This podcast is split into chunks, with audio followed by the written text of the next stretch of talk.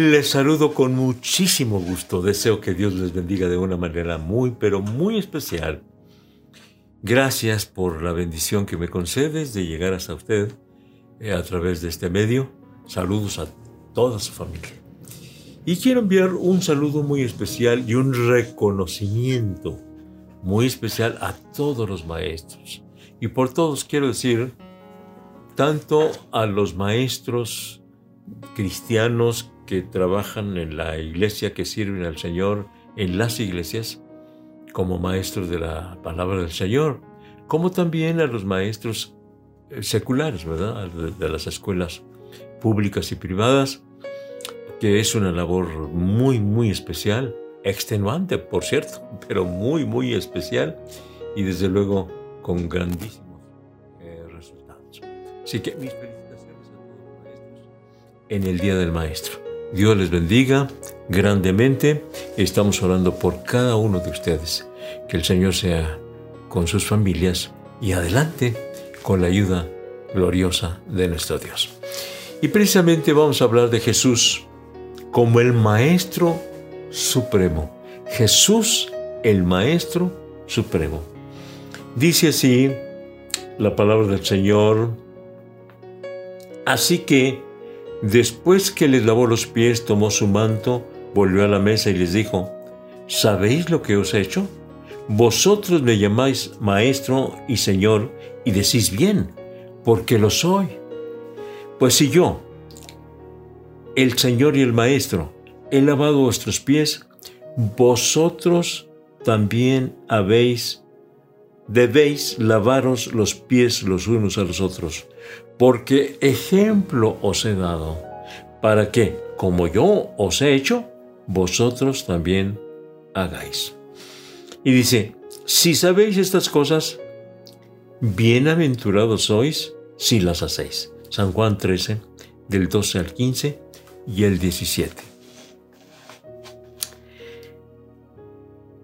El Señor Jesucristo, por supuesto, es el Maestro Supremo. Y yo quiero decirles algunas cosas. En primer lugar, que Jesús es la verdad, o sea, es la enseñanza personificada, ¿verdad? Es la verdad, la enseñanza personificada. El Señor Jesucristo no solamente enseñó a sus discípulos, pero era la enseñanza viva, la verdad. Gloria a Dios. Eso es nuestro Señor, Maestro. Pero otra cosa mucho, muy importante es esta que Jesús dice, vosotros me llamáis Señor y Maestro.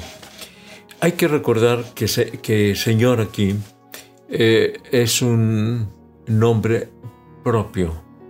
No se trata del nombre común de Señor que se le aplica a todos los varones mayores de edad, sino aquí se trata de un nombre propio que tiene que ver con eh, uno de los grandes atributos del Señor Jesucristo, que es su soberanía, que Él es el dueño, Él es el que decide, Él es el que manda, Él es el jefe de jefes. Así que es Señor.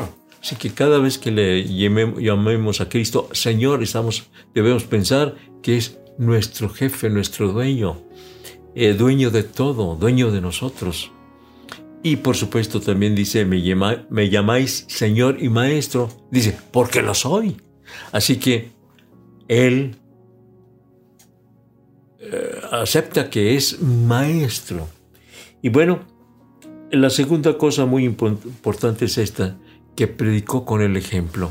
Y esto me, me llega profundamente por lo siguiente. El Señor Jesucristo lavó los pies de los discípulos. Y hay que recordar que en aquella época el lavacro de pies lo realizaban los siervos. Cada vez que una visita llegaba a una casa, entonces el siervo lavaba los pies del visitante. El Señor Jesucristo pues hizo labor de siervo, manifestando así su humildad, su sencillez a sus discípulos. Les estuvo enseñando por tres años y medio, pero ya estaba a punto de ir a la cruz y entonces ya no les habló más, sino que dice que despojándose de su túnica, se ciñó una toalla, tomó un lebrillo, dice la palabra de Dios, o sea, un lavapiés, y le lava los pies a sus discípulos. Cuando llega con Pedro, Pedro le dice, no, Señor, yo no te voy a permitir que me lave los pies. Es decir, consideraba que, en primer lugar, Pedro se sentía indigno de que le lavara los pies. Y por otro lado, pues es mi, Señor, es mi Maestro. ¿Cómo me va a lavar los pies a mí? Yo se los lavo a Él. Pero el Señor Jesucristo le dijo, Pedro, si no te lavo los pies, si no permites que te lave los pies, no tienes parte conmigo, no tienes parte en el reino de los cielos. Ay, Señor, pues entonces lávame los pies y lávame todo el cuerpo. Con los pies es suficiente, Pedro. Entonces, el ejemplo. Y se ha dicho, y es cierto, que no hay mejor forma de enseñar a los alumnos que con el ejemplo. Porque si tú entregas mucha palabra, entregas mucha información y no das ejemplo, tus alumnos van a asimilar muy poco, van a retener muy poco, em, no van a estar en la actitud de ser enseñados por ti si no tienes esa eh, actitud que tuvo el Señor Jesucristo, si no das el ejemplo a tus discípulos, hay que dar el ejemplo. En el caso específico de los maestros cristianos, obviamente, pues tenemos que dar el ejemplo a todos los que enseñamos, ¿verdad? En la forma de, de vivir, tenemos que dar el ejemplo para que puedan recibir, asimilar y reconocer nuestro oficio como maestros de la palabra del Señor. Entonces el Señor Jesucristo lavó los pies de sus discípulos. ¿Tú puedes hacer lo mismo? ¿Quieres hacer lo mismo? ¿Sabes de que nosotros no practicamos mucho el lavacro de pies? Sí lo hemos practicado, pero no con la frecuencia con que practicamos la Santa Cena o el bautismo en agua. No lo practicamos tanto. Sí debemos de practicarlo. ¿Por qué en la iglesia de la Trinidad no lo practicamos tanto? Pues se nos dificulta un tanto por el número de creyentes que, asista, que asiste a la iglesia. Entonces se nos dificulta todo, no es tan, tan práctico como ocurre, este, como pudiera ocurrir, ¿verdad? ¿Cuántos lavapiés necesitamos para lavar los pies a la gente? En fin, el asunto cómo hacerlo es lo que se nos dificulta, pero sí lo hemos hecho. Y a nivel ministerial también yo recuerdo que una ocasión, estando en una reunión, no estaba programado el abácoro de pies. Y entonces yo les dije, hermanos, siento en mi corazón que en este momento practiquemos el lavacro de pies. Vamos a lavarnos los pies los unos a los otros. Le digo, no está programado esto, pero aquí voy a conseguir, aquí mismo en el templo, algo utensilio para lavarnos los pies. Yo quiero lavarle los pies al hermano Víctor Vargas. Me acuerdo perfectamente bien que decidí lavarle los pies al hermano Víctor Vargas. Y le lavé los pies en aquella ocasión. Otra vez estábamos en una reunión en el Estadio Benito Juárez como alianza ministerial, como ministros, eh, decidimos tener lavacro de pies. Y me acuerdo perfectamente bien que dije, yo quiero lavar los pies a otro Víctor, pero en este caso, Víctor Richard. Víctor Richard le lavé los pies a Víctor Richard. Y otro hermano me lavó los pies a mí. Así que fue un acto que que nos eh, llenó de mucho gozo y de enseñanza para todos nosotros. El Señor Jesucristo pues practicó el lavacro de pies para decirles a los discípulos, yo soy su maestro, yo que soy su maestro, les lavé los pies, hagan ustedes lo mismo. enseñó con el ejemplo. Y hermanos, también predicó con autoridad y, no como los escribas. Esto es lo que dijeron del Señor Jesucristo. Este predica con autoridad, enseña con autoridad, no como los escribas y los fariseos, que no, no tienen autoridad. Pero ¿de dónde nace la autoridad? La autoridad nace precisamente del ejemplo. Si nosotros damos ejemplo a nuestros alumnos, tendremos autoridad sobre ellos. Por autoridad quiere decir que les aconsejamos, que les enseñamos y ellos recibirán el consejo y la enseñanza de buena gana. No estoy hablando de ejercer una, una acción autoritaria en relación con nuestros discípulos, de decir yo mando. No, no, no, no, no, no estoy hablando de eso, sino que reciban la palabra, es decir, que sientan que tenemos autoridad moral para enseñarles a nuestros discípulos. Así que, queridos hermanos maestros cristianos, debemos enseñar con el ejemplo. Y de la misma manera le digo a los maestros seculares, hay que, enseñar con el ejemplo. A mí me duele mucho el hecho de que ha habido manifestaciones de maestros y han eh, causado daños a los comercios, eh, eh, quiebran los aparadores de los negocios y, y en fin. Y por supuesto que eso es muy mal ejemplo, es muy mal ejemplo. Pero también yo reconozco el ejemplo especialmente de aquellos maestros rurales que se van por allá a los pueblos muy apartados, inclusive tienen que caminar muchos kilómetros para enseñarles a sus alumnos y estar allí con pues, muchas carencias porque están en un pueblecito, en un ranchito, en un lugar apartado de los eh, eh, centros eh, comerciales y se van a enseñar. Y bueno, mis respetos para todos esos maestros. Y, y por los que trabajan en la ciudad, no, también también mis respetos para los deseos. ¿Por qué? Es muy difícil enseñar a los muchachos, a los niños. Es muy, muy difícil. Porque la rebeldía está ahí en el ser humano. Así que mis respetos, mi reconocimiento y mis oraciones por todos los maestros cristianos y todos los maestros eh, de las escuelas que enseñan en el aspecto secular. Dios les bendiga de una manera especial. Y hay que recordar entonces que Cristo enseñó con el ejemplo. Y así dijeron los que le rodeaban, que Jesús enseñaba con autoridad, no como los escribas, que no tenían autoridad, nada más decían, pero no hacían conforme a las escrituras. Otra cosa muy importante es esta, a la que quiero referirme. Jesús, como el Maestro Supremo, entendió la naturaleza humana y actuó, hizo de acuerdo a esa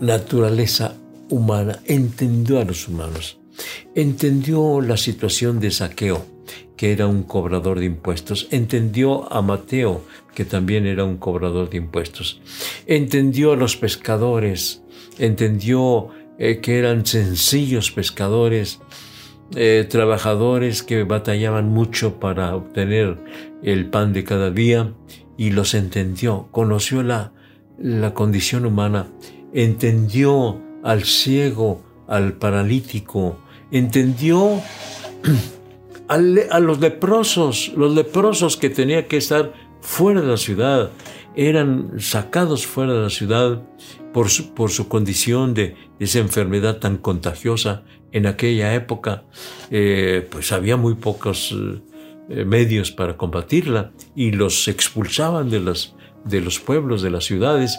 Y además, cuando divisaban a alguien, estos leprosos estaban obligados a gritar, ¡Inmundo! Inmundo para que no se les acercaran a fin de no ser contagiados. Entonces,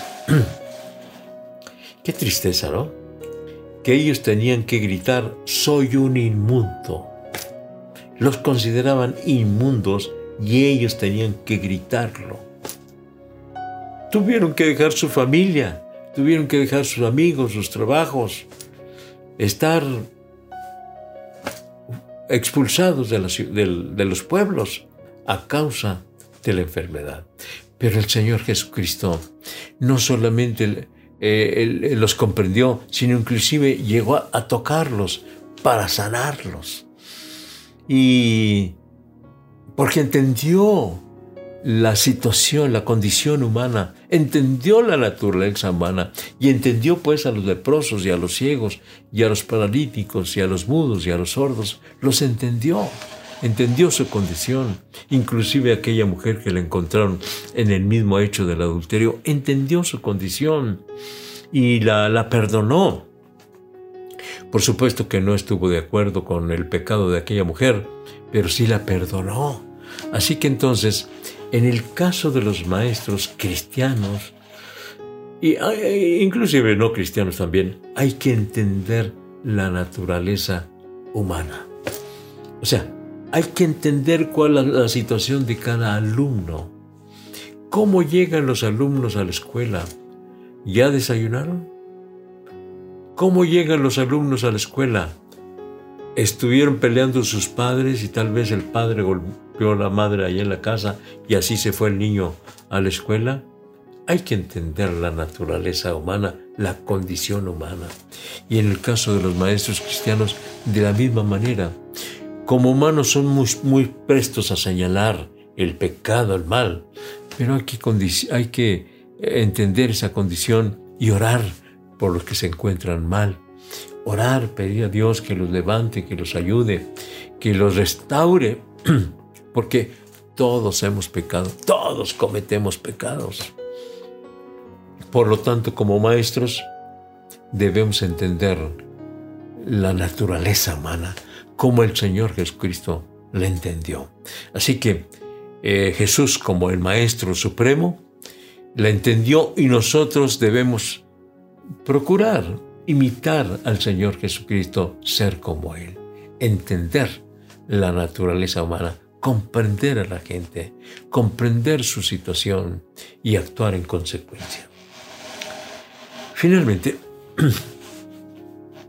dice el Señor Jesucristo, si sabéis estas cosas, si sabéis, si sabemos lo que tenemos que hacer, dice, bienaventurados sois si las hacéis. Así que no solamente es cuestión de entender cómo hacer el trabajo magisterial, no solamente saber cómo enseñar, no, saber, no solamente saber cómo hacerlo, sino hacerlo. Hacerlo, por supuesto.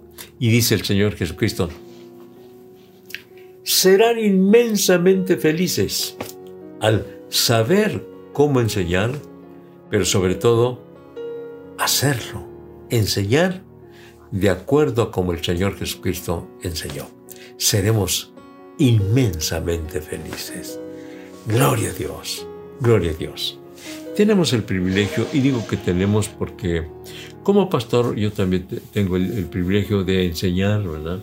Enseñar a los creyentes. Inclusive el Señor me ha dado el privilegio de enseñar a mis eh, compañeros pastores. Ya estuve como mm, alrededor de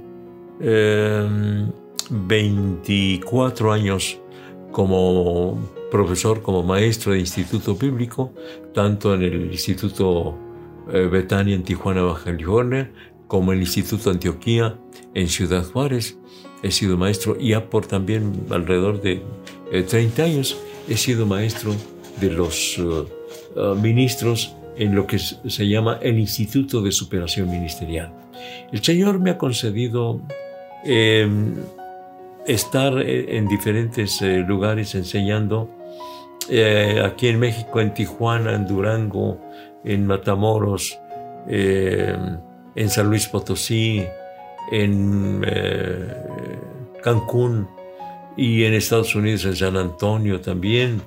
Y he viajado también a otros países, al Perú, a Ecuador, para enseñar a los a los maestros, es decir, a los pastores, ¿verdad? A los ministros. Me ha dado ese privilegio el Señor. Yo doy gracias a Dios por ello, porque me ha concedido esa grande bendición, ese grande privilegio.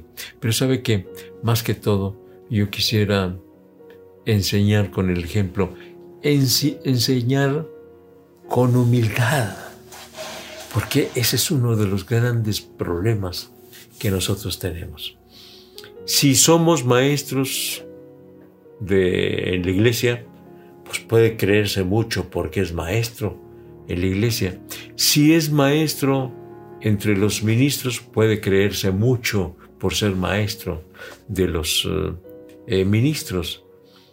Y si obtiene un, un grado, un título, que usted tiene una maestría, inclusive que, que llega a obtener un doctorado, porque ya en este tiempo algunos de sus compañeros han obtenido el, doctorado, pues eh, que ese título no nos haga caer en el orgullo, en la vanidad, en creernos en la grandeza.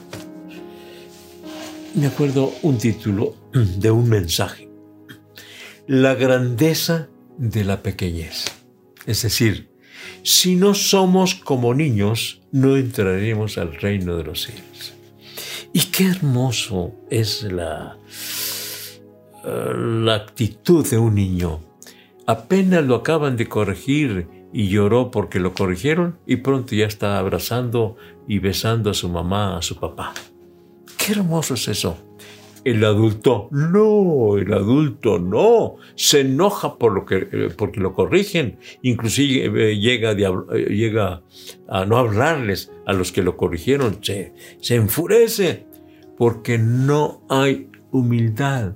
Y esa es una de las grandes enseñanzas que el Señor Jesucristo nos dejó, la humildad, lavar los pies de los discípulos, es decir, la humildad tendremos la suficiente humildad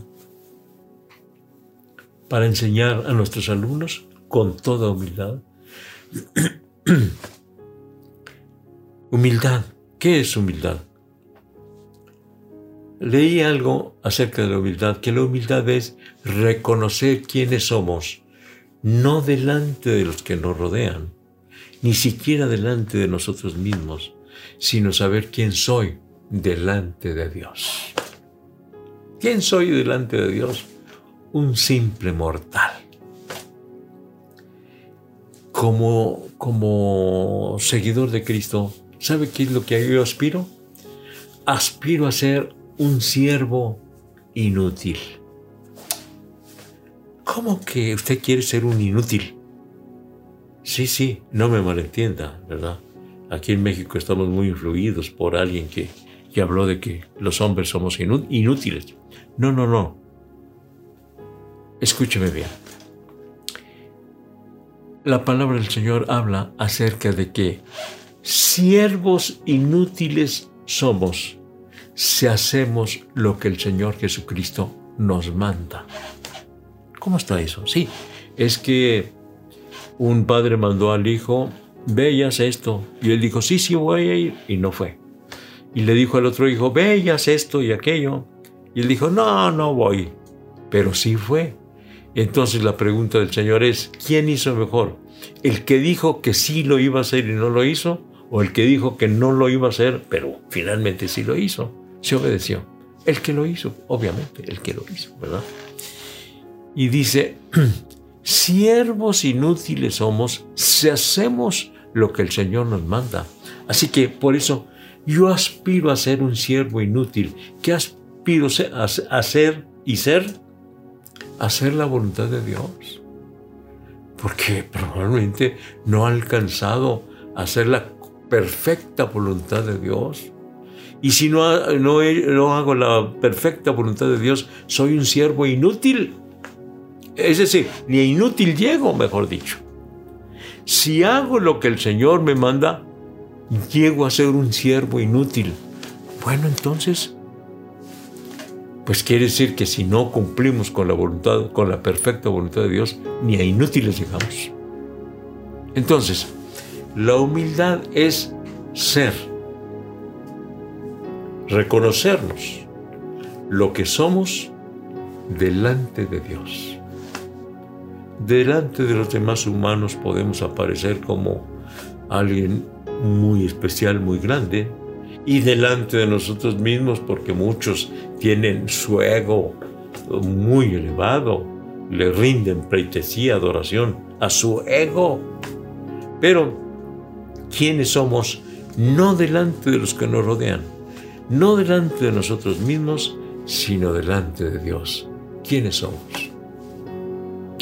Lo digo en parte, ni a inútil llego todavía, porque no he hecho todo lo que el Señor me ha mandado. Que seamos maestros, que hagamos la perfecta voluntad de Dios, que enseñemos con el ejemplo, que seamos maestros humildes como lo fue el Señor Jesucristo, que lavó los pies a sus discípulos. ¿Está usted dispuesto a lavarle los pies a sus discípulos? Se lo dejo de tarea y me lo dejo de tarea. Vamos a orar pidiéndole al Señor que nos ayude para hacer la perfecta voluntad de Dios. Y si conocemos cuál es la voluntad de Dios y hacemos la voluntad de Dios, seremos inmensamente felices.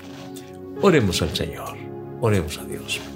Padre Santo, ahora que estamos recordando el Día del Maestro y que Señor nos has permitido el privilegio, la bendición de servir como maestros para nuestros amados hermanos en la iglesia, para nuestros amados consiervos en la obra tuya, Señor. Ayúdame, Padre, para que sirva con humildad, con sencillez de corazón. Tómame en tus manos preciosas, Señor, para conocer tu voluntad y sobre todo hacer tu voluntad con humildad, con sencillez de corazón. Toma a tus hijos en tus preciosas manos y que seamos tal y como tú quieres que nosotros seamos, Señor. Que el Espíritu Santo sea el que nos ilumine y nos impulse y nos guíe para hacer tu perfecta voluntad. En el nombre de Jesucristo lo estoy pidiendo. Amén.